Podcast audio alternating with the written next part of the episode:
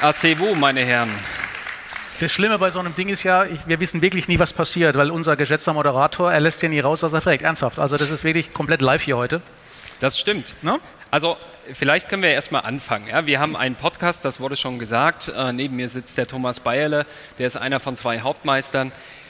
Ich bin der Moderator und heute haben wir als Andreas Schulten Ersatz. Ich darf mitgeben, Sie dürfen nicht zu gut sein heute, weil Andreas Schulten keinen Bock hat, ersetzt zu werden. Disruption wird aber heute ein Thema sein. Ja? Mhm. Genau. Jürgen Michael Schick. Da der Podcast hier aufgezeichnet wird, sage ich es auch unseren Hörern nochmal. Andreas Schulten geht, ist gut. Er kann nur heute nicht da sein. Dafür haben wir Jürgen Michael Schick, den ich möchte mal sagen, Obermakler Deutschlands, den ersten Makler, den äh, Präsidenten des Immobilienverband Deutschlands da und unseren Gastgeber. Herzlichen Dank, dass wir da sein dürfen. Sehr gern. Dankeschön. Bevor wir anfangen, unser Podcast hat immer noch so ein bisschen Rumgeblödelei, ja, damit man auch so soft ins Thema einsteigt. Was wir heute mal als Rumblödelei machen wollen, da ich ja der Ältere bin, würde ich gerne das Du anbieten. Gerne, Andi. Ich bin Jürgen. Ja. Hi. Hallo. Das ist ähm, Professor Bayerle, den müssen wir nach wie vor siezen. Bist du der Professor? Aber der Jüngere. Jürgen, ich freue mich so recht. Das ist unfassbar. Ja, ich bin auch ganz aufgeregt. Ich kenne Jürgen Michael Schick schon lange, aber das Du habe ich mir noch nie getraut. Heute ist es soweit. Ja, vielen Dank. Willkommen bei Die Hausmeister, Immobilienmythen im Podcast. Mit Thomas Bayerle, Andreas Schulten und dem Moderator Andy Dietrich.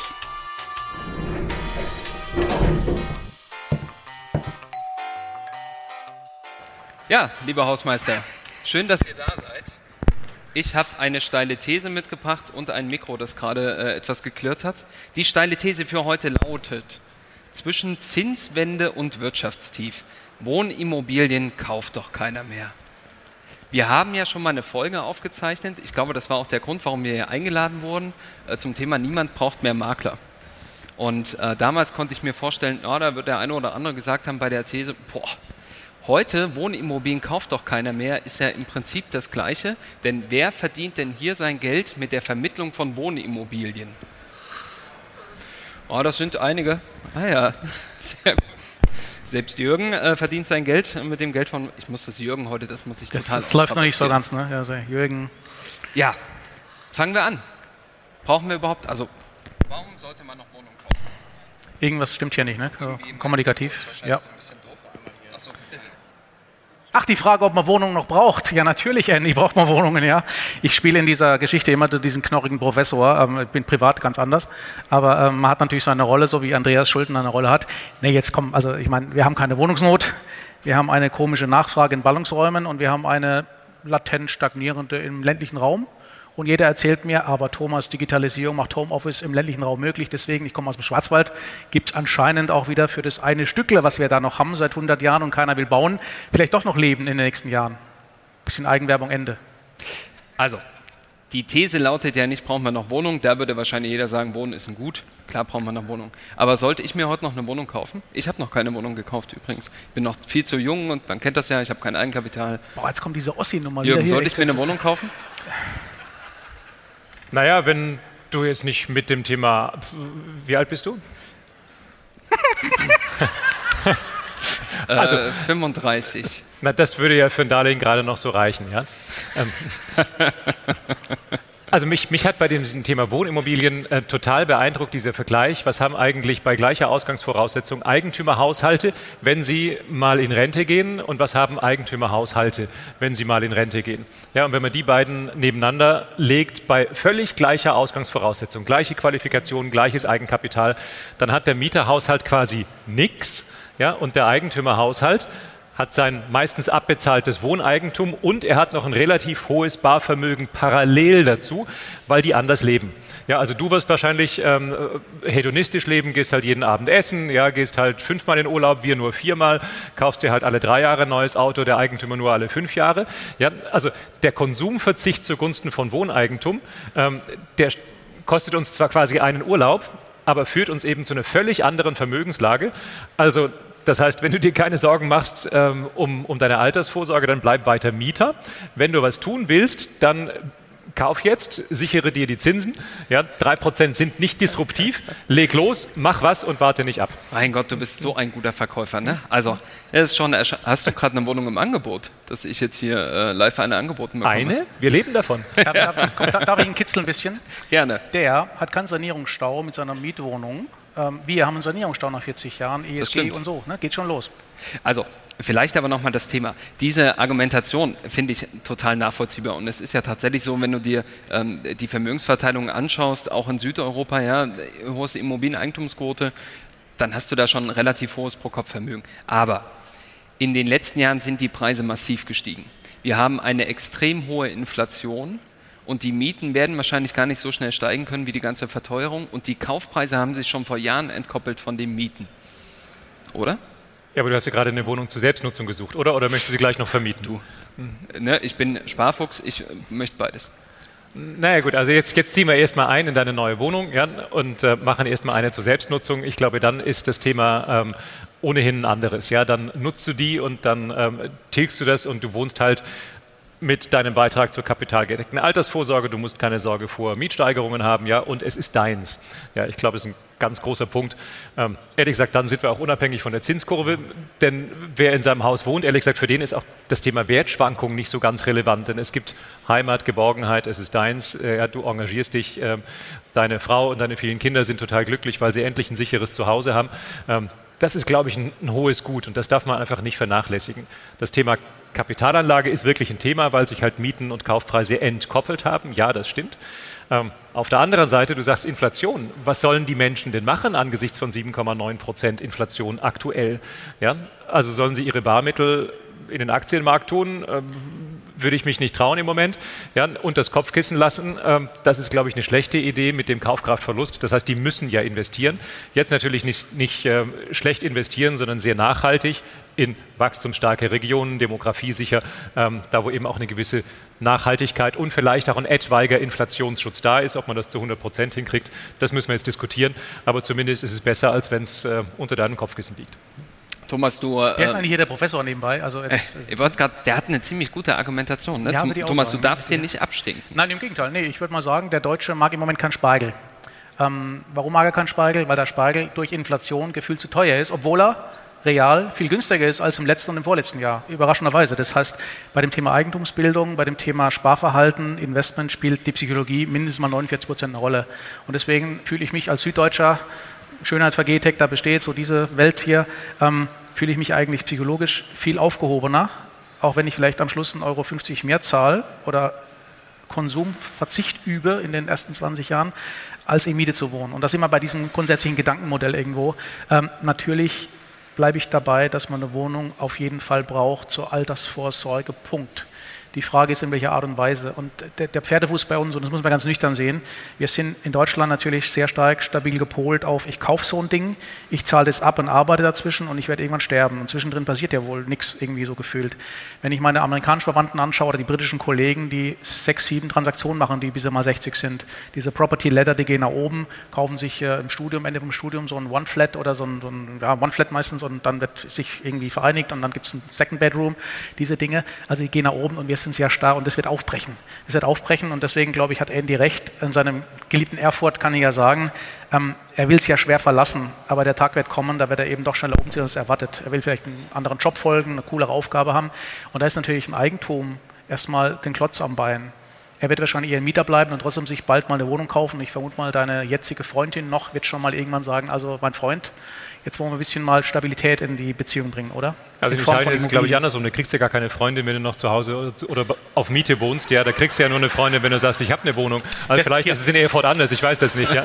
Das, nee, das ist, nee, komm, das ist ähm, ohne das, Flaps. Das solltest du aber in deiner Argumentation mit aufnehmen. Ne? Wenn du die Wohnung kaufst, hast du irgendwie stärkere Chancen auf Also meine Kollegin sagt ja immer, ohne, ohne Wertung jetzt immer, Thomas, das ist dann kein Beziehungsmaterial wenn der noch zu Hause wohnt und jetzt ohne Flaps, Süddeutschland, wir haben halt viele Einliegerwohnungen unten im Souterrain, Keller, so aber mit Licht. Und das ist ein Riesenthema. Ähm, eigentlich war es ja geplant mal für die, die Eltern. Schatz, diese Kellerwohnung ist für dich, ja? Ja, genau. So, der Andy wohnt bei den Eltern oben drüber. Die sind natürlich brav und toll und, und Mutter macht immer noch die Wäsche. Aber natürlich kein Beziehungsmaterial für jemanden, der dann sich mit ihm irgendwann mal ehelichen will, ja? Ihr müsst da raus, komm, ernsthaft. Also Leute, ich bin 35 und nicht 15. Ja, ich wohne seit vorgestern nicht mehr bei meinen Eltern, aber in der Mietwohnung. Ich bin ausgezogen tatsächlich. Äh, mhm.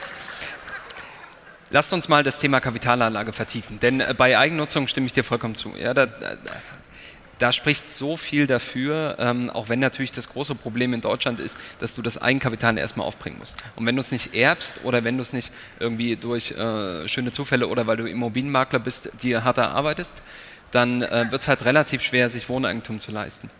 Kapitalanlage ist was anderes. Da haben wir nämlich diesen Spread auseinander. Und du sagst, okay, klar, ne, die Inflation ist hoch und der Aktienmarkt ist instabil, aber eine hohe Inflation könnte auch der Vorbote für eine Zinswende sein. Und dann kommen genau diese risikolosen Investments wieder in den Vordergrund, Anleihen etc., müssen wir ja nicht drüber reden, die viel attraktiver sind. Wir sehen das ja auch bei institutionellen Investoren schon. Die ziehen ja das Geld an einigen Stellen schon ab. Warum sollten denn Private heute noch Wohnimmobilien kaufen? Also mangelnde Alternativanlage, das muss man ganz nüchtern sehen im Prinzip. Wir haben im Moment so zwei Billionen Euro, die auf die Girokonten rumschimmeln, muss man wirklich deutlich sagen. Und wir alle warten ja auf diese Zinserhöhung der EZB, diese 0,25 oder 0,50er Schritte. Das heißt, dann schreibt ein, ein Blatt mit vier Buchstaben, endlich gibt es wieder Zinsen auf Sparbuch. Und dann werden viele Menschen sagen, ja, das waren jetzt fünf, sechs Jahre, das war nicht schön, aber jetzt kommt ja wieder was. Das heißt, relativ betrachtet muss man nüchtern sehen. Äh, mittelfristig wird die Nachfrage nach Wohnimmobilien, Habitalanlage sinken, ganz klarer Mechanismus. So. Das Spannende wird aber sein, die nächsten zwölf Monate oder die nächsten sechs, acht Monate werden natürlich viele Vertriebsmaschinen, zu denen wir auch gehören, die Maschinen anschmeißen und sagen, Achtung Leute, die Bauzinsen steigen, die Zinsen steigen, jetzt noch schnell den Zinssatz sichern. Das heißt, positiv formuliert, in diesem Jahr werden wir ein Rekordergebnis am Wohnimmobilientransaktionsmarkt erleben, pauschal formuliert. Da gibt es Riesenunterschiede, aber das, der, der, Balken, so mein Tagesjob, der Balken zwischen 2021 und 2022 wird definitiv höher sein. Das Problem wird sein, im nächsten Jahr wird dann wahrscheinlich ähm, der Jürgen eine Pressemitteilung nicht freigeben, weil der arme Pressekollege geschrieben hat, oh Gott, das erste Halbjahr war ja nicht so gut. Dann muss man da finden, muss ein Kommunikationsmensch beauftragen, sagen, Seitwärtsbewegung, ähm, Vorzieheffekte realisiert, aber nicht, es ist ein massiver Rückgang um 30 Prozent. Und ich glaube, das muss man nüchtern argumentieren, das wird äh, ökonomisch passieren, ja. Magst du da noch etwas hinzufügen? Jürgen, du hast so zustimmend geschaut, aber ich meine, das, das ist ja eher so ein düsteres Bild, das du zeichnest. Oh, nee, dies, komm, jetzt haben wir, sorry, dass ich, jetzt haben wir zehn Jahre lang den Löffel rausgestreckt und es hat äh, Grießbrei geregnet. Ja. Jetzt kommt irgendwie Haferflocken. Beides kann man irgendwie essen, aber so, also nochmal ganz wichtig, die letzten zehn Jahre waren für die gesamte Branche, die waren jetzt nicht die schlechtesten. Und also ich frühstücke jeden Morgen mit Haferflocken, also das ist für mich gar kein, gut, ja. gar kein Thema. Also wir, wir, leben ja gesund, Thomas, ja, ja, ja also, aber ihr macht es mit Grießbrei im Schwarzwald, ja? Ja, wir nee, haben. Nee, also wir gehen mit Haferflocken. Also, aber ehrlich gesagt, wir, wir, haben doch schon vor ein oder zwei Jahren gesagt, wahrscheinlich ist jetzt das, das, Hochplateau im Markt erreicht. Also, dass jetzt mal die Preise stagnieren oder möglicherweise auch wieder nach unten gehen, das ist ja für Profis völlig klar. Ja, es war ja nicht das neue deutsche Grundgesetz, dass quasi Preise immer nur eine Richtung kennen. Also, man weiß ja um die Volatilität der Märkte und ähm, jetzt sind wir ja per Du, aber also so ein, zwei, drei Krisen haben die Älteren unter uns ja schon mitgemacht. Und das gehört ja nun zu Märkten auch mit dazu. Deswegen ist es ja auch nicht eine Lebensversicherung, sondern eine, eine Investition und die hat ja ein Risiko-Rendite-Verhältnis. Ja, und deswegen ist ja jetzt äh, das Thema, dass man sich gute Konditionen langfristig sichert, dass man am richtigen Standort der Demografie sicher ist, was entsprechendes macht. Wenn ich jetzt opportunistisch oder Value-Add äh, hier was kaufe, ja, dann muss ich natürlich gucken, wie viel Investition muss ich nachher zum Beispiel, um das energetisch ertüchtigen, ähm, da, da, noch mit, mit einplanen. Wenn ich das mitdenke ja, und dann eine langfristige Finanzierung drauflege, dann glaube ich, ist das ein, nach wie vor ein sehr, sehr attraktives Asset. Also ich beispielsweise suche im Moment nach ähm, Wohnimmobilien zur Anlage, ja, weil ich glaube, ähm, der, der Part ist hochattraktiv und wir haben in der nächsten Dekade einfach so viel Wohnungsknappheit, dass wir überall da, wo ähm, Wohnungsmangel herrscht, und das wird halt eine ganze Zeit lang noch, noch andauern, ähm, dass wir damit ein extrem interessantes Asset haben. Und ehrlich gesagt, wenn wir da 25 oder 30 Jahre finanzieren, am Anfang hat mir ein kleiner Teil gehört und der Bank relativ viel, am Ende gehört mir relativ viel und der Bank relativ wenig, dann ehrlich gesagt ist es auch egal, ob der Preis nachher 100, 110 oder 95 ist. Und das ist ja ehrlich gesagt die ganz klassische Investition in die vermietete Immobilie und deswegen machen das ja so viele Private. Ich möchte, bevor das untergeht, wir sind ja beim Deutschen Immobilientag und wir haben ja viele Experten da. Jürgen Michael Schick hat gerade ein offizielles Gesuch ausgegeben. Er sucht ähm, Wohnimmobilien Immobilien zur Kapitalanlage ähm, vermutlich in Berlin, ne? Du brauchst ja deine regionale Nähe oder deutschlandweit? Also Erfurt nicht, das ist mir zu teuer. Ja. Also ja, würde ich, würd ich lieber nach Halle oder nach Magdeburg. Das ist eine Argumentation die ganze Zeit schon, aber äh, Halle oder Magdeburg fände ich super, aber hier übrigens finde ich es auch super. Ja? Ähm, denn teuer können wir schon alleine in Hamburg oder in Berlin. Ja. Ähm, also manchmal gibt es ja auch Ausweichmärkte, die total spannend sind. Ähm, also spricht viel dafür, dass man sich auch in andere Regionen ähm, bewegt und eben nicht nur vor der Haustüre kauft. Also falls hier jemand gerade ein äh, Angebot, ach da hinten sehe ich schon ein Angebot im Ländle. Nee, das ist ja wiederum für den, für den Thomas äh, mit dem Grießbrei im Schwarzwald. Da kauft ja? er, beim Ländle kauft er nur zum Eigenbedarf. Ähm, vielleicht hier The zum Land. Setting. Es wurde ja angekündigt von äh, der deutlich besseren Moderatorin, äh, dass wir es ein bisschen interaktiv gestalten wollen. Wer hat denn im letzten Jahr mehr Wohnungen verkauft als 2020? Das sind gar nicht so viele, wie ich gedacht hätte. Klar, dass du mehr Wohnungen verkauft hast, das äh, wundert nicht. Äh, Jürgen Michael Schick hat sich gemeldet. Aber es haben sich einige gemeldet. Wer geht hier denn davon aus, dass er nächstes Jahr mehr Wohnungen verkauft als dieses Jahr? Ach, tatsächlich. Also so groß ist der Optimismus noch, obwohl es doch so viele Argumente gibt. Wir haben doch jetzt gesehen, die Hypothekenzinsen sind gestiegen. Ich will dir mal mein aktuelles Stimmungsbild wiedergeben. Das ist ja mit dem Handzeichen sehr gut. Wir haben die IVD-Kollegen gefragt. Ja, IVD, die Immobilienunternehmer, wir haben 6.500 Mitgliedsunternehmen. Und wir haben alle gefragt, ähm, wie seht ihr im Moment ähm, das quasi als Marktbarometer? Und 35 Prozent der IVD-Mitglieder haben geantwortet und sagen, ja, wir haben einen Rückgang der Nachfrage bei Wohnimmobilien. Und 52,5 Prozent haben gesagt, wir haben einen Rückgang bei Wohnimmobilien zur Kapitalanlage. Ja, das macht einen ja zunächst mal skeptisch. Und jetzt kommt der zweite mhm. Punkt. Und das zweite Level der Frage war, und was heißt das für die Preise? Und dann hat die ganz überwiegende Mehrheit gesagt, aber nach wie vor ist die Nachfrage höher als das Angebot und deswegen ist es noch nicht preiswirksam. Vielleicht mal ein, ein Argument, ja, unterschreibe ich blind, wirklich 100 Prozent in unserer kopflastigen Argumentation, selbstkritisch ähm, etwas, was halt in diesem Risikophänomen immer mehr sichtbar wird, aber nicht eingepreist werden kann, ist Frau Giffey und Co. Jetzt kein Bashing gegenüber Farben, aber nennen wir es mal neutral, die politische Antwort auf das, was da passiert, ähm, muss ich in meinen schönen Excel-Charts nicht argumentieren können, ich kann jedes Jahr x Prozent Mietsteigerung machen. Das wird auch nicht den größten Teil des Kuchens treffen, da muss man nüchtern sein, aber ich glaube, politische Mindset mittlerweile, nochmal, kein Bashing von ewigen Farben in Berlin, ein paar schon, ähm, wird das Thema des freien Wohnungsmarktes nicht mehr in diese Double-Digit Rental Growth führen, die wir halt die letzten zehn Jahre gewohnt sind. Und das wird sich, glaube ich, auf den Neubau umdecken. Wir erleben es ja jetzt schon als Investoren, dass halt ein Drittel sozial gedeckelt werden muss. Davon geht die Welt nicht unter. Da machen wir viel Lobbyismus und Schreien. Am Schluss machen wir es doch. Aber trotzdem, diese Berechnungen, die wir an den Tag legen, die werden sich reduzieren dann finden wir Gründe, warum so ist. Deswegen der größte Unsicherheitsfaktor ist für mich jetzt nicht Zinsen oder Inflation, so blöd es jetzt klingen mag im Einzelfall, sondern das, was aus Berlin, Schrägstrich Brüssel kommt. Berlin kommen messbare Mietendeckel oder Sozialkomponenten, das ist völlig wertfrei. Und aus Brüssel kommt das ESG, Nachhaltigkeits-, CO2-Thema. Beides sind irgendwie nachvollziehbar aber schwer zu quantifizieren in, in unseren Berechnungen auf die nächsten 20 Jahre. So, aber jetzt haben wir ja gesehen, dass bei den ganz großen Jungs, ähm, die sind ja deswegen in ihren Bilanzen so schön gewachsen, weil sie jedes Jahr sozusagen so eine, so eine Wertzuwachsgeschichte ja. in ihre Excel-Tabelle geschrieben haben und plötzlich wachen sie auf und sagen, also die Wertzuwächse sind halt nicht so. Ja, also die, dieses Beispiel, ähm, also man hat in seinem Vorgarten ein paar Rosen und ein äh, paar Dornen, ja, und wenn man dann natürlich immer nur die, die Rosen pflückt, dann sagt man, mein ganzer Garten besteht nur aus Rosen, ja, und das haben wir ja nun bei so ein paar bekannten Immobilienaktiengesellschaften gerade erlebt und plötzlich stellt man fest, nee, da gibt es auch ein paar Dornen im Vorgarten.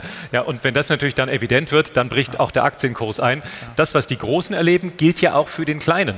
Also wer heute eine Immobilie kauft mit der Idee, dass man ähm, sich nicht an die Mietpreisbremse halten müsste, dass man sich nicht ähm, sozusagen an weitere Regulatorik halten müsste, dass nicht eine nachträgliche Investition für eine energetische Sanierung aufzubringen wäre, der denkt natürlich zu kurz. Ja, deswegen ist es so entscheidend, dass man das mitdenkt. Und ehrlich gesagt, keiner von uns und ich glaube auch keiner der Immobilienkollegen hier würde heute sagen, die Preise werden in den nächsten Jahren so steigen wie in den vergangenen zehn Jahren. Ja, aber ehrlich gesagt, das haben wir in der Runde vor einem Jahr gesagt, das haben wir in der Runde vor zwei Jahren gesagt, ja, weil das einfach ein Zyklus war, der war, glaube ich, auch historisch einmalig und der kommt auch nicht wieder. Ja, und das ist genau der springende Punkt. Jetzt ändert sich der Business Case. Bitte. Ja.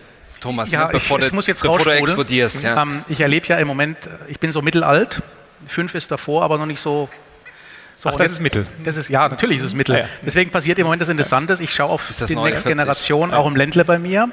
Die wohnen alle in ihren Gehöften und in ihren Häusern und sind total stolz und strebsame, ordentliche Menschen, alles gut. Auf einmal fangen die an rumzuspinnen. Ähm, normalerweise ist der nächste Schritt hier ans Pflegeheim. Das meine ich jetzt wertfrei schätzend. Das Problem ist, die haben auf einmal zehn Jahre Lebenszeit gewonnen und fangen an nach dem Motto, vielleicht sollte man doch das verkaufen da draußen aus den 60er, 70ern und Achtung, die Stadtwohnung zu kaufen, dann natürlich nicht mehr diese Auffahrtländereien, sondern so diese Dreizimmerwohnung. So, jetzt kommt der Andy und irgendwann wird er sich doch mal fortpflanzen, 100 Prozent. Und dann passiert nämlich genau das Folgende. Der Andy möchte natürlich in Erfurt bleiben und ein paar aus dem, wer ist das bei euch dahin? Irgend so ein Land da, so ein Gouda, die ziehen dann, also die, die Babyboomer ziehen dann nach Erfurt rein. Der Andy sucht eine zweieinhalb, drei Zimmerwohnung für den Nachwuchs, Nils Nepomuk und Co. Und auf einmal kommen diese Babyboomer, die jetzt 28 in Ruhestand gehen und fragen auch das Gleiche nach. Und rein ökonomisch, wertfrei formuliert, Andy, nicht falsch verstehen, an ökonomisch weiß ich, wer diesen Wettbewerb gewinnt. Und das ist, glaube ich, wieder, äh, das wird eine Nachfrage generieren mit steigenden Preisen. Und das ist jetzt gar nicht mal so pro gesprochen, sondern ganz normale Ableitung. Das wird ein ganz neues Phänomen mit sich bringen. Ich sage jetzt nicht, die Babyboomer werden das heil machen, um Gottes Willen, und viele werden trotzdem da draußen wohnen bleiben in ihren ESG-Herausforderungen. Aber ich glaube, da kommt auch eine Nachfrage zustande, die wir halt noch nie gesehen haben, demografisch die letzten 60, 80 Jahre. Aber äh, das, das möchte ich gar nicht in Abrede stellen, dass die Nachfrage hoch bleiben wird, ja. zumindest auf einer Seite. Aber es kommt eine ganze Generation nach, die erstens dem Thema Wohneigentum viel kritischer gegenübersteht als äh, meine Elterngeneration, sage ich mal. Woher weißt du das? Das ist also das ist die Generation, die im Endeffekt äh, gerade das Land Berlin dazu anhalten möchte, große Wohnungsgesellschaften zu kaufen. Nee, stopp, euer Ehren. Also wir, wir haben Forsa gefragt. Forsa ja. Ähm, hat ja einen gewissen Namen und die haben eine Bevölkerungsumfrage gemacht. Ja? Und da haben wir gefragt, ähm, wie steht ihr zu Wohneigentum? Und 73 Prozent der Mieter in Deutschland mhm. möchten eines Tages in den eigenen vier Wänden leben. 73 Prozent der Mieter, und jetzt kommt der springende Punkt, deine junge Generation, 95 Prozent der 18- bis 29-Jährigen möchten eines Tages eine eigene Immobilie besitzen. 95 Prozent sind fast alle. Ja.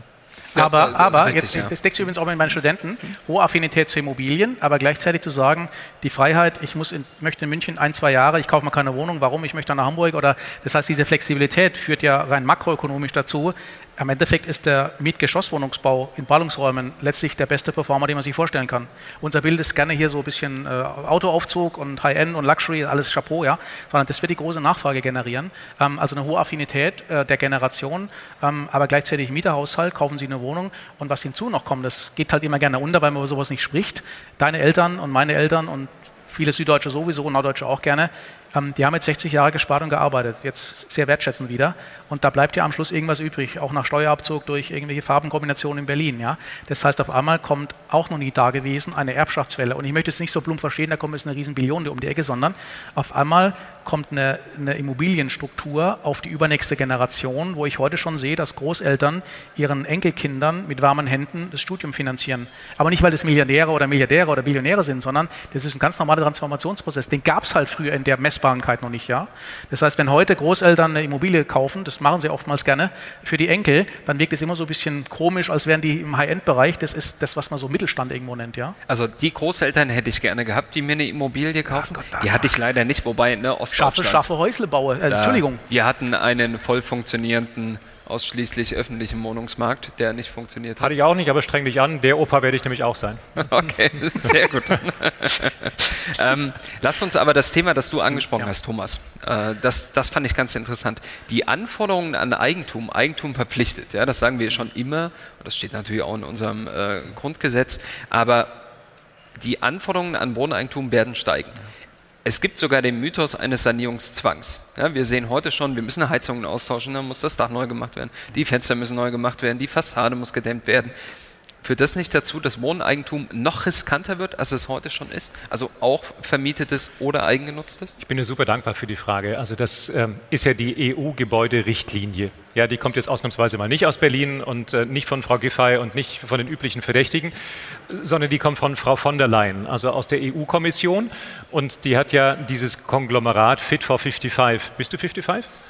Noch nicht, aber das, das ja, wollen wir jetzt auch nicht vertiefen. Da will ich nicht drüber reden, das weiß ich also nicht. Also aber hier los, guck mal. Das Fit for 55 geht für oh, Thomas. Aber Kamera, mal ganz kurz, komm mal. Das sehen die Hörer nicht, aber... Beim Podcast ähm, wirkt es nicht so gut, wenn du deinen Hinterkopf Thomas streichelst. Thomas Bayerle zeigt, dass sein Hinterkopf nicht gut äh, aussieht Aber komm, gehen wir aufs Thema zurück. Aber Fit for 55 heißt also jetzt nicht äh, Thomas Bayerle privat, sondern ist ja dieses äh, Konglomerat, also den Gebäudebestand in Europa klimaneutral zu machen.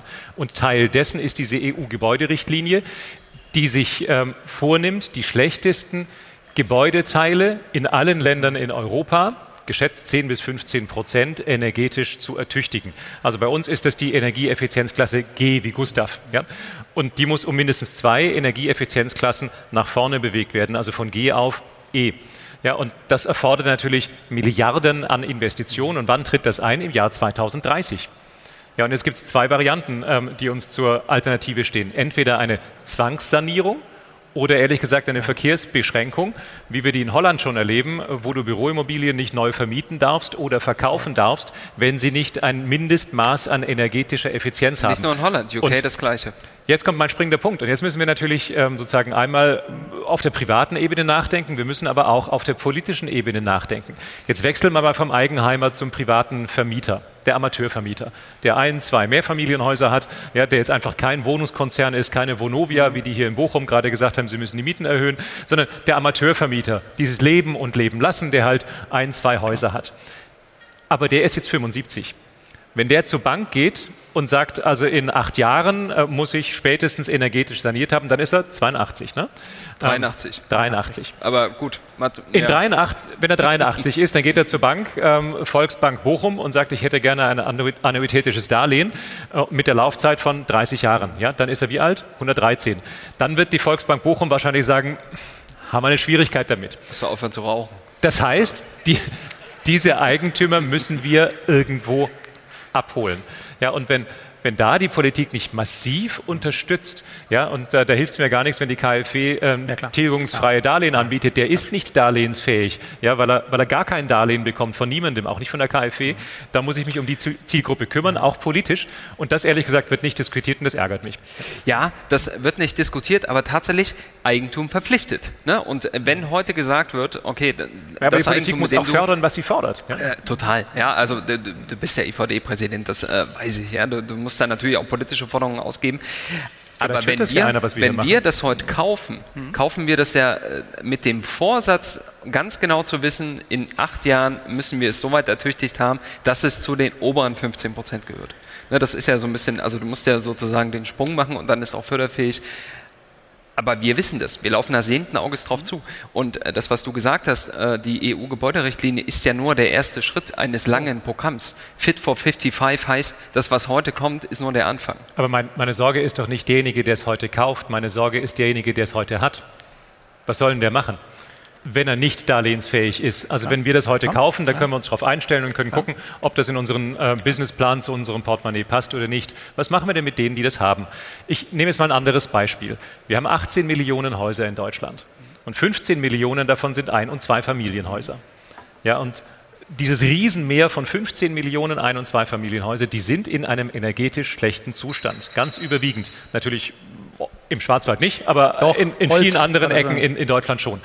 75 Prozent der Häuser, die wir in Deutschland haben, sind vor der ersten Wärmeschutzverordnung, vor 1978 errichtet worden. Ja, die sind energetisch einfach nicht auf einem intakten Zustand, so wie man sich das in Brüssel vorstellt. Ja, und das ist eine riesen Herausforderung, äh, der wir uns alle entsprechend zu widmen haben. Also wir, die wir vielleicht im Eigenheim wohnen, haben da ein Thema vor uns und wir, die wir sie vermitteln wollen, diese Häuser, haben da auch ein Thema. Und ich bleibe nochmal dabei, und die verwitwete Bewohnerin dieses Einfamilienhaus hat natürlich auch ein Thema. Ja. Es gibt ja in der Wissenschaft gibt's ja das Anlagegut, Immobilien ne, da drin. Und das Verzehrgut, Automobile. Ich warte auf den Tag, an dem mal einer so viel Mut aufbringt, ich bin es nicht, der sagt, schönes Investment, was Sie gemacht haben, schönes neues Häuschen, will, gut, dass Sie das Verzehrgut gekauft haben. Da sind wir aber der Wahrheit ein bisschen näher, denn am Ende des Tages, ich habe es vorhin schon mal angedeutet, in den 60er, 70er Jahren gebaut.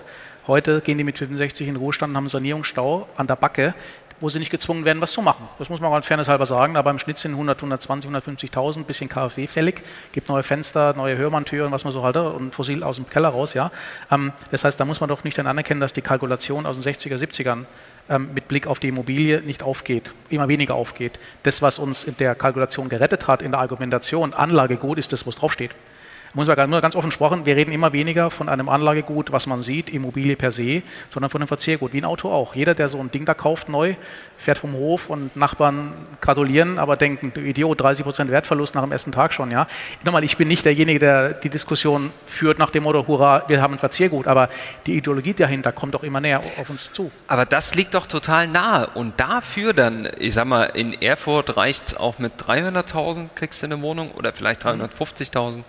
Aber in Berlin kommst du damit äh, keinen Meter weit, außer du willst dir eine Garage kaufen. Und vor dem Hintergrund die größte Investition deines Lebens zu tätigen und dich auf 20, 30 Jahre zu verschulden, willst du das überhaupt heute noch? Also wozu sollst du dir deine Wohnung kaufen? In der Miete ist doch okay.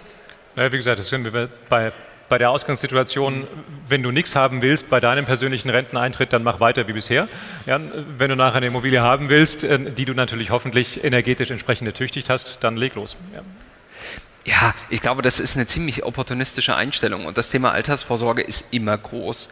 Ja, aber es gibt ja durchaus auch Kapitalanlagemöglichkeiten, die deutlich weniger Risiko haben als ein. Ich meine, äh, wenn ich einbringen darf, weil du das gerade ansprichst, ich erlebe jetzt auch in meinem studentischen Umfeld, die haben auf einmal alle Aktien und haben nicht nur die Covid-Zeit genutzt, sondern durch dieses ganz simple Klick-Klick-Warenkorb, ja.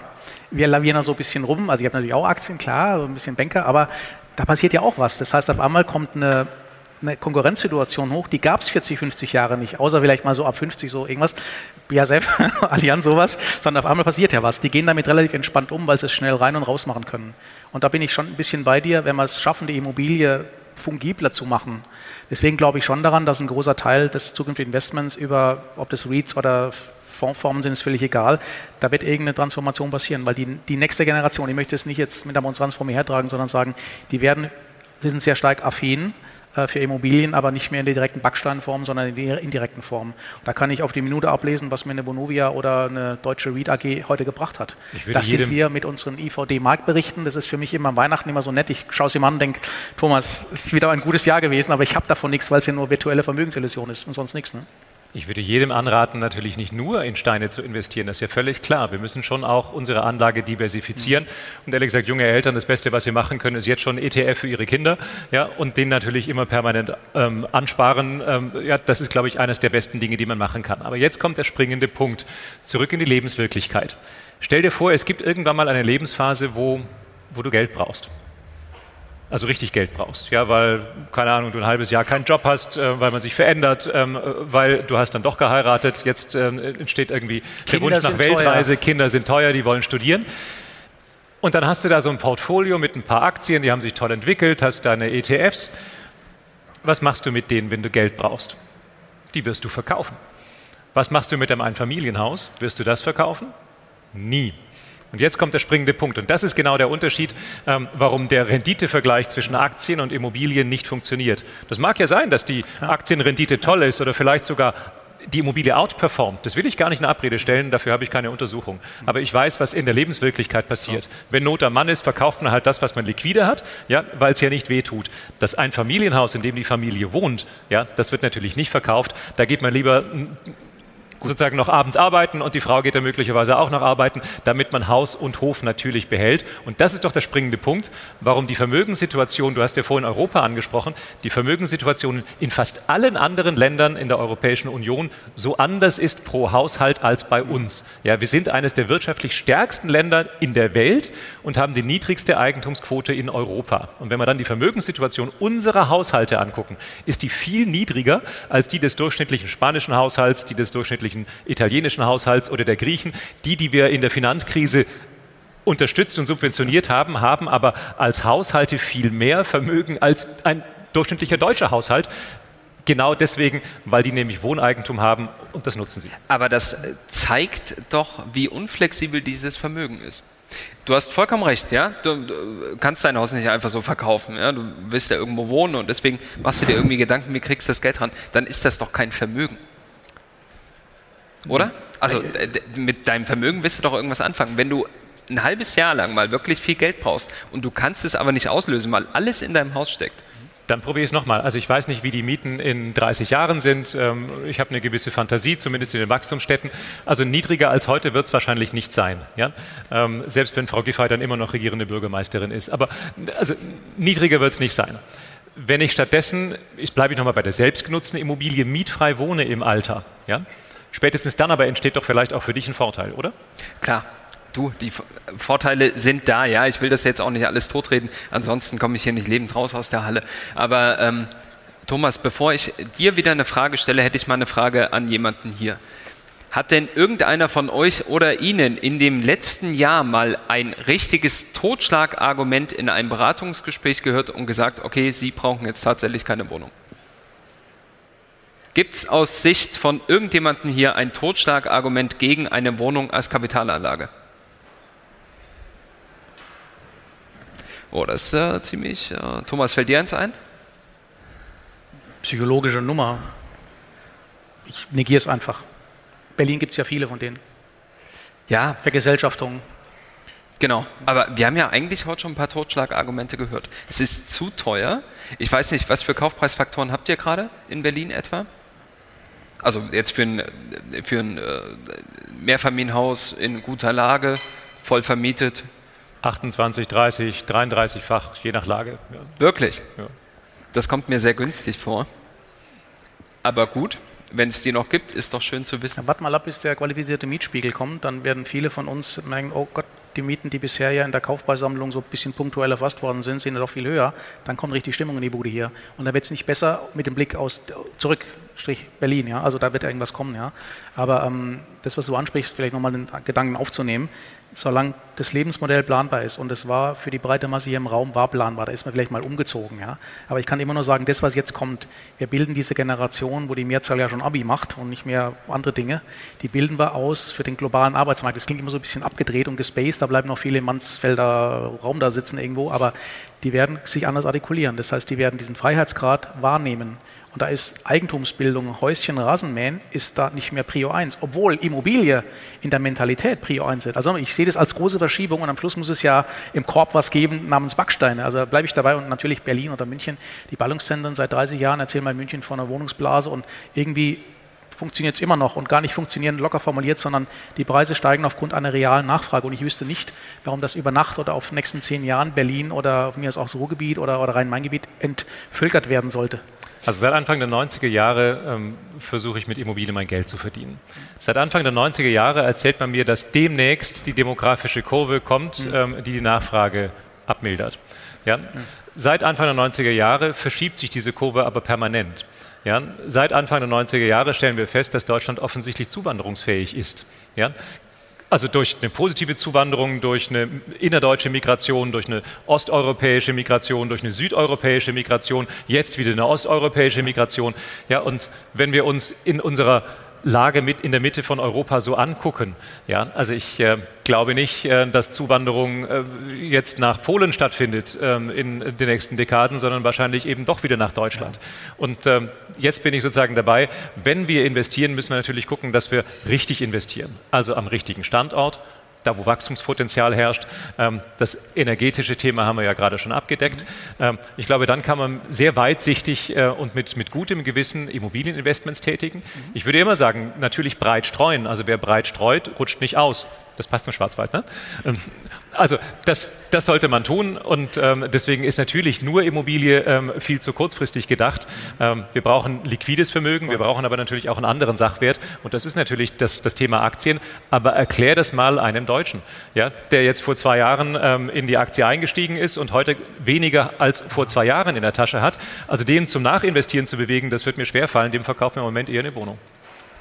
Ich, ja, ich bin ja auch manchmal so ein bisschen naiv in der Relation, so 20 Jahre, 30 Jahre, so zwei, drei Blasen mal erlebt. Und ähm, die letzten drei, vier Jahre waren ja durch diese Mikro-Apartments und Student Housing, das waren ja für uns, muss man ganz nüchtern sehen, das war dieser Grießbrei. Die wurden nachgefragt, urban, 25 Quadratmeter, die Welt war gut. Und dann kam natürlich der politische Aufschrei, positiv formuliert, wir brauchen was für die Familien, drei bis vier Zimmerwohnungen. Ja. Und dann dachte ich, ja, die Argumentation ist nicht falsch. Wenn ich dann aber Projektentwicklern gehe, wir sind ja selbst einer, und dann sagen die, Bayerle, vier, fünf Zimmerwohnungen, der 1,4, vergiss es doch. Dann sagt aber mein britischer Kollege, ihr denkt einfach zu eng wieder, ihr Deutschen, ja. Eine Vier-Zimmer-Wohnung in München ist, ich kann vier Zimmer vermieten. Ihr seht immer Papa, Mama und 1,9 Kinder. Das sind vier Pendler, vier ähm, Lohnsklaven von EY, die halt wöchentlich da pendeln irgendwo, ja. ähm, das mag immer so ein bisschen locker klingen, aber dieses WG-Wohnen hat bei uns einen ganz anderen Schnack nach dem Motto, das sind halt so diese Studis und keiner macht das Klo. Das ist eine ganz andere Welt geworden mittlerweile, wenn man sich nach Paris, Amsterdam, Warschau umschaut, ja. Da sind wir noch ein bisschen sehr distanziert und trennen immer noch sehr stark. Deswegen, die Dynamisierung nimmt zu. Wir werden viel mehr Immobilien transaktieren die nächsten Jahrzehnte, 100 Prozent. Die Frage ist nur, mit welcher Zielgruppe. Und du sagst einen super Punkt. Also ich glaube, dass die Projektentwickler viel zu sehr nach Schema F gebaut haben, immer nur diese ein- oder zwei Zimmerwohnungen. Ehrlich gesagt, und dann wundert man sich, dass alle Familien aufs Land ziehen. Ja, das ist ja offenkundig. Also wenn es genügend große Wohnungen geben könnte, wo auch eine Familie mit zwei Kindern Wohnraum findet, Mietwohnung wie Eigentum, dann würden sie ja da bleiben. Ja, also keiner zieht doch freiwillig dahin, wo eine Stunde zurück in die Stadt pendelt, ja, wenn er die Möglichkeit hätte, auch in der Stadt einen passenden Wohnraum zu finden. Es ja. geht ja auch um bezahlbaren Wohnraum ne? und die Grundstückspreise etc. sind einfach auch massivst. Klar. Dass natürlich Projektentwickler dann auch sich die Frage stellen, wie kriegen sie das bestmögliche Ergebnis raus? Und das kriegst du nun mal mit kleinen Wohnungen, weil die Erschwinglichkeit halt höher ist also äh, auch bei einem höheren Quadratmeterpreis, da kriegst du das wahrscheinlich einfach besser. Aber die Argumente müssen wir heute nicht aufführen. Ich muss mal sagen, jetzt nach der halben Stunde neben dem IVD-Präsidenten und dem geschätzten Professor Dr. Thomas Bayerle, im Übrigen hat auch deine Vorstellung schon fast eine halbe Stunde gebraucht durch die vielen Jobs, die du, die du so hast. Liebe Frau Rakas, dieser Moderator redet zu viel, oder? Das macht man eigentlich nicht, oder? Als Moderator. Ha, ich habe einen Großlob von einem professionellen Moderatoren bekommen. Das nehme ich mit nach Hause und dann äh, schwillt mein raus, Ego an. Ähm,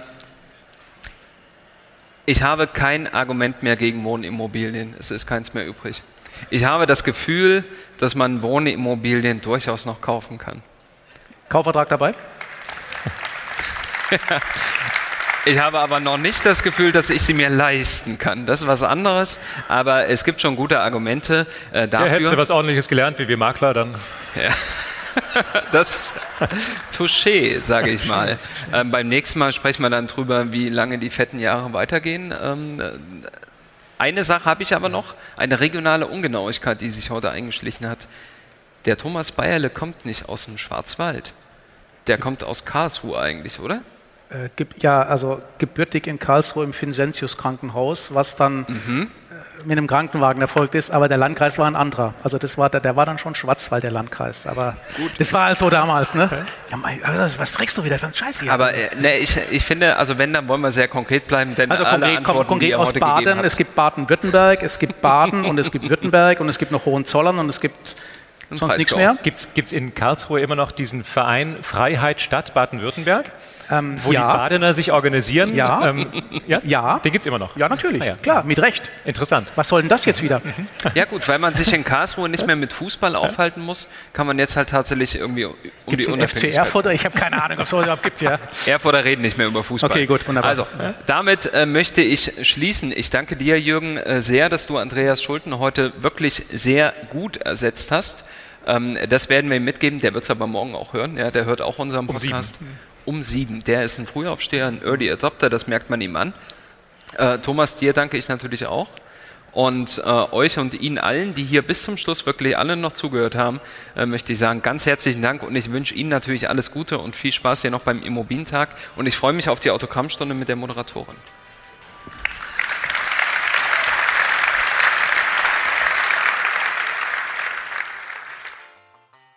Diese Folge ist ein Produkt von Strategiekollegen und wurde in Zusammenarbeit mit NextGen Media produziert.